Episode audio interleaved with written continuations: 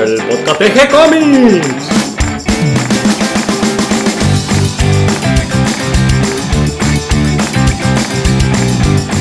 Muy bienvenidos a un nuevo episodio de G-Comics, el podcast donde hablamos de todas las técnicas necesarias para realizar un cómic, cómo dibujar un manga y todo el conocimiento requerido para dibujar esa historieta que tenemos dando vuelta en la cabeza.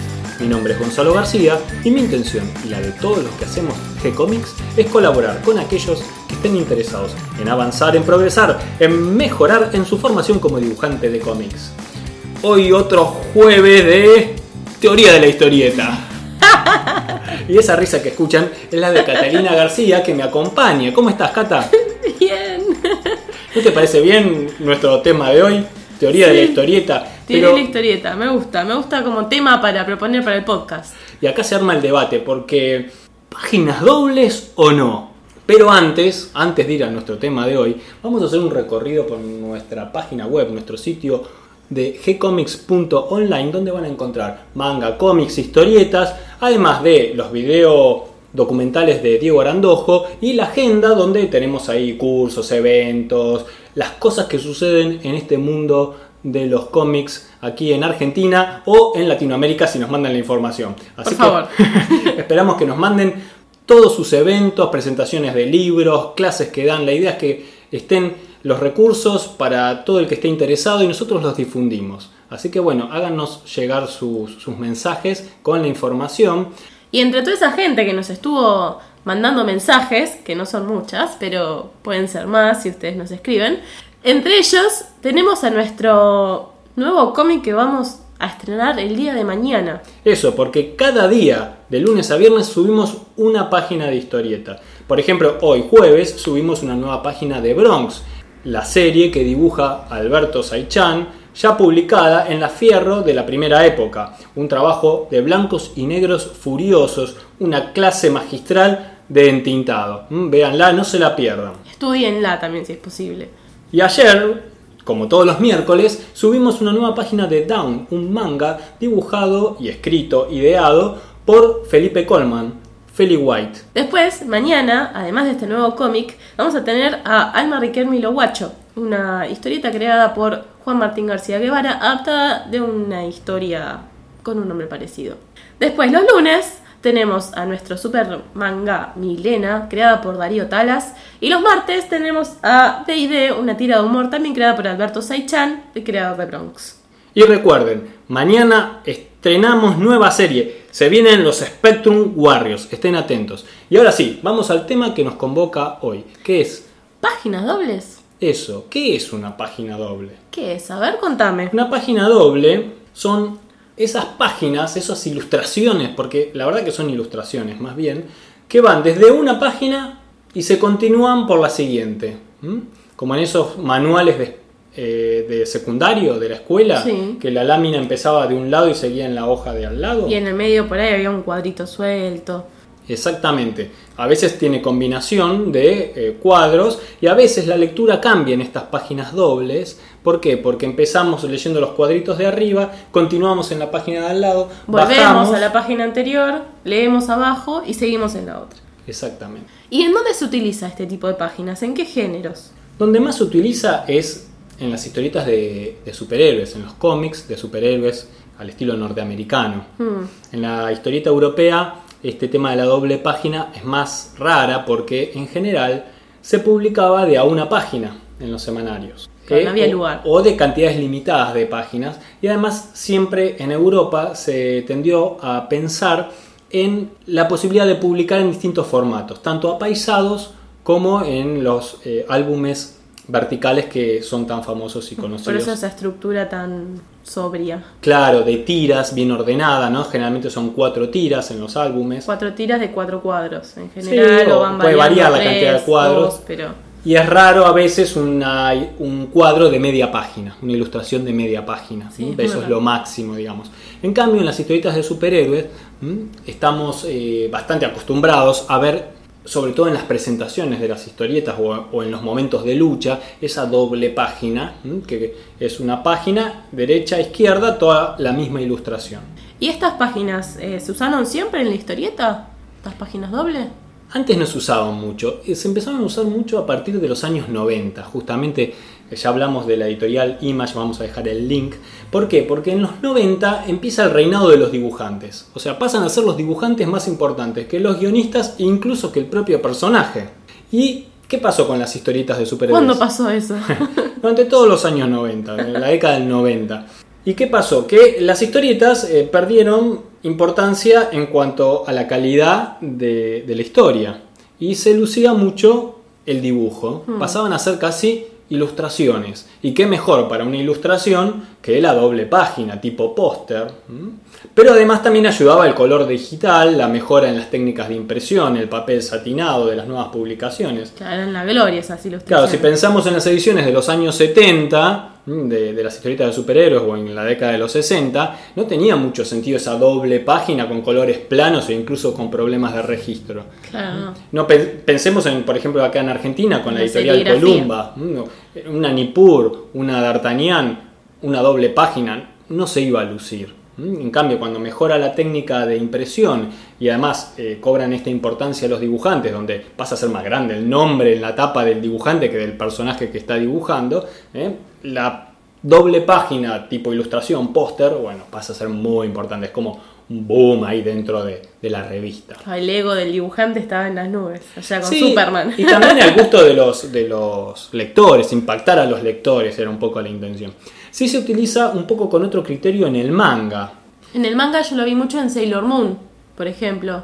No en, las prime- en los primeros tomos, sino más adelante. Sí, es un poquito distinto en el manga porque al ser en blanco y negro no tiene esa cuestión de póster que sí tiene la- en la ilustración norteamericana de, de los superhéroes.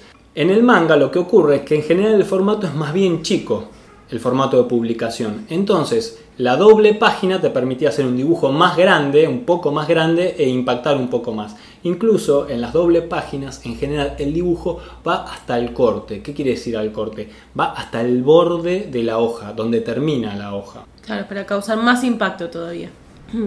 ¿Qué contras tiene la doble página? Porque estas serían las ventajas, ¿no? Impactar al lector, Sí. hacer una gran ilustración, lucirse en el dibujo, esas serían las ventajas. Las desventajas es, en la impresión, el tema del registro. Porque si la historieta no está bien registrada entre página y página, se produce ese desfasaje. Imagínate un personaje dando una patada de una página a la otra y que no esté bien registrado y le quede la pierna Sí, como La pata en cualquier lado. Claro, cortada, ¿no? Como una pata quebrada, o lo mismo con un brazo, o peor todavía, con un rostro, que la cabeza te quede una mitad para un lado y la otra mitad para el otro, fuera de registro. Eso, la verdad, con las nuevas técnicas de impresión se han mejorado muchísimo y eso es parte de lo que permitió también la doble página. Pero hay que tener en cuenta que a veces se hace una recopilación del material editado en revista, que generalmente va abrochado, y se publica en un álbum o en un comic book. ¿Y qué pasa? Ahí va con un rotobinder, con una técnica de pegado, donde hay un lomito en, en- en el libro, en la revista, y son muchas páginas. ¿Y qué pasa? Que no se puede abrir tanto como la revista abrochada. Claro, entonces ahí lo que hace es te come parte del dibujo. Claro, no se luce ya ahí tanto el dibujo, y esa es otra de las desventajas. Queda como que le falta un pedazo, y entonces se trata de evitar en el medio, justamente donde va este registro entre las dos páginas, de poner cabezas, eh, un detalle importante de la ilustración, porque seguro va a quedar cortado o, eh, o no lo vas a poder ver bien. Y si forzás para ver bien la ilustración, generalmente terminas rompiendo o desencuadernando las hojas. Claro. ¿Y qué pasa entonces cuando lo quiero mostrar por internet? Debería ser mejor porque yo al tener la página doble ahí no tengo el problema con el desfasaje. Eso es lo que parece de primera, ¿no? Que bueno, ahí no tenés tema de abrochado, tema de registro, te va a quedar perfecta la ilustración a doble página. Pero ¿cuál es el problema? Por ejemplo, si haces un PDF o se vende en PDF o lo publicas en PDF, el PDF generalmente viene seteado por defecto para ver página por página. Y además, como generalmente las pantallas son chicas, preferís ver de a una por vez o de a media página incluso. ¿Y qué pasa? Que la página doble te va a quedar cortada. O si la pones todo junto en una sola página, te queda una imagen horizontal y chiquitita, que no se luce, que no queda bien. El efecto es exactamente el contrario. Además, rompe el orden de lectura que venís haciendo. Claro. Entonces lo que en el papel se luce, en el digital produce exactamente el efecto contrario. Sí, yo creo que no es conveniente, porque además también en el digital mucha gente lee desde el celular y que te aparezca la doble página en chiquitito en el celular para tener que ampliarla y después encima cambiar el recorrido, no tiene ninguna ventaja. Yo Claro. creo que pensando en digital directamente no hagamos doble página. Y entonces ahí lo que nos aparece es el splash. El splash es la página completa con un solo dibujo. Se utilizaba muchísimo en los superhéroes en la década del 60 en la primera página. La primera página de presentación generalmente era un splash, un gran cuadro, una sola ilustración de los personajes presentando la historia y generalmente ahí al pie aparecían los créditos. Los créditos es decir, quiénes eran los autores de ese episodio. Como en el Vigía. Claro, pensando en el formato digital es lo ideal. Si querés poner un dibujo que impacte, haz un splash, una splash page. Splash Page. Ese Eh. sería entonces la solución al recurso de la doble página, hoy en día. Yo creo que sí, que funciona bien, que reemplaza bastante bien esa intención. E incluso podemos hacer dos versiones de una historia o una página, una que está resuelta en un splash para digital y dejarla doble para una versión en impresión en papel. Pero si ponemos dobles páginas, tengamos en cuenta que si hacemos una historia en episodios que luego vaya en una antología, ¿qué pasa si no te coincide la numeración para la doble página? ¿Cómo Sí. es eso? Claro, ¿qué pasa si la página de la izquierda y la página de la derecha van en el orden de la antología, de la edición de la antología, de manera que la de la derecha te queda a la izquierda y la que Uy, iba claro. a la derecha te queda del otro lado? No sé si se entiende. Claro, si antes era la 1 y la 2, ahora es la 2 y la 3. Entonces Claro. tenés que dar vuelta a la página para ver la otra mitad de la doble página. Claro, la solución sería o eliminar una página anterior o agregar una página más, pero sea como sea, es un problema y requiere una solución. Y lo mismo te pasa si es una serie que estás dibujando vos, una serie larga, que uno va dibujando de página por página y metes una doble y después seguís dibujando página por página y después, sin prestar atención, más adelante también hiciste una doble. La numeración, si no te coincide, te puede pasar esto mismo al momento de editarlo en papel. Claro, y para un dibujante que tiene todo, todo mundo en la cabeza, tener que estar prestando atención a la numeración puede generar problemas y es además un problema más, precisamente. Sí, así que yo desaconsejo la utilización de doble página, queda linda, úsenla con cuidado. ¿eh? Eh, Agreguen un póster en la revista y listo. Eso puede ser una buena solución, eso, un póster regalás un póster a tres. en la impresión, ahí al centro dobladito para colgar en el cuarto. Pienso que es una solución más práctica, te evitas todos estos problemas. No tenés problemas al pasar a digital, al pasar a papel, al publicar eh, en una antología con otros autores. Creo que las ventajas de la doble página son hoy en día muy pocas. No vas a impresionar al lector que está acostumbrado a ver imágenes impactantes por todos lados y más con las pantallas gigantes de hoy en día. Así que mejor ir al splash page que como última aclaración, para que sea una splash page, tiene que ser un solo dibujo cubriendo toda la página. O ¿Al sea, corte? Puede ser al corte o no, eso es a criterio del dibujante. Pero lo que sí seguro no puede llevar otro cuadrito. Si ya lleva un cuadrito más, aunque sea chiquitito al costado abajo, ya no es una splash page. Ok.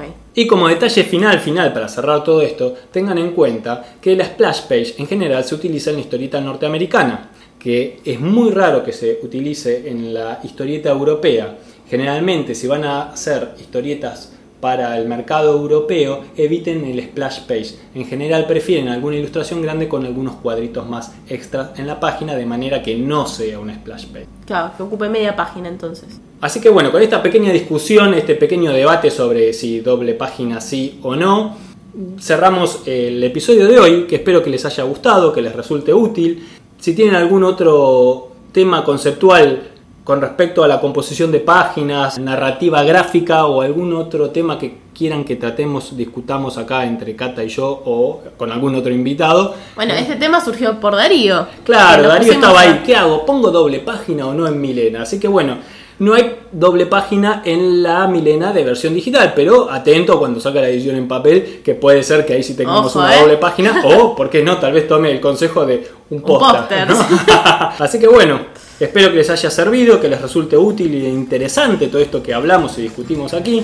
Les doy la bienvenida a todos los que se sumaron al episodio de hoy y gracias a todos los que nos comparten en sus redes para que cada vez seamos más. Recuerden que pueden escucharnos en iTunes y en Evox y que si les gustó el programa pueden darnos Un me gusta O ponernos- cinco estrellitas en Facebook. sí, cinco o la que nos merezcamos. Por ahí algunos les parece que nos merecemos una sola y también, Bueno, también pero nos vale. explican por qué, así lo podemos mejorar, aunque sea. Pueden enviarnos sus sugerencias y propuestas a través del mail que van a encontrar en la sección de contacto.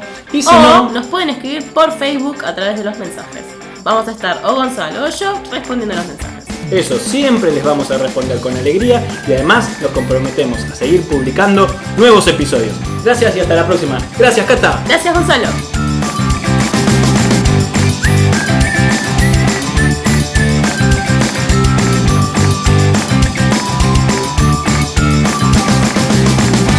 Eso es todo, amigos.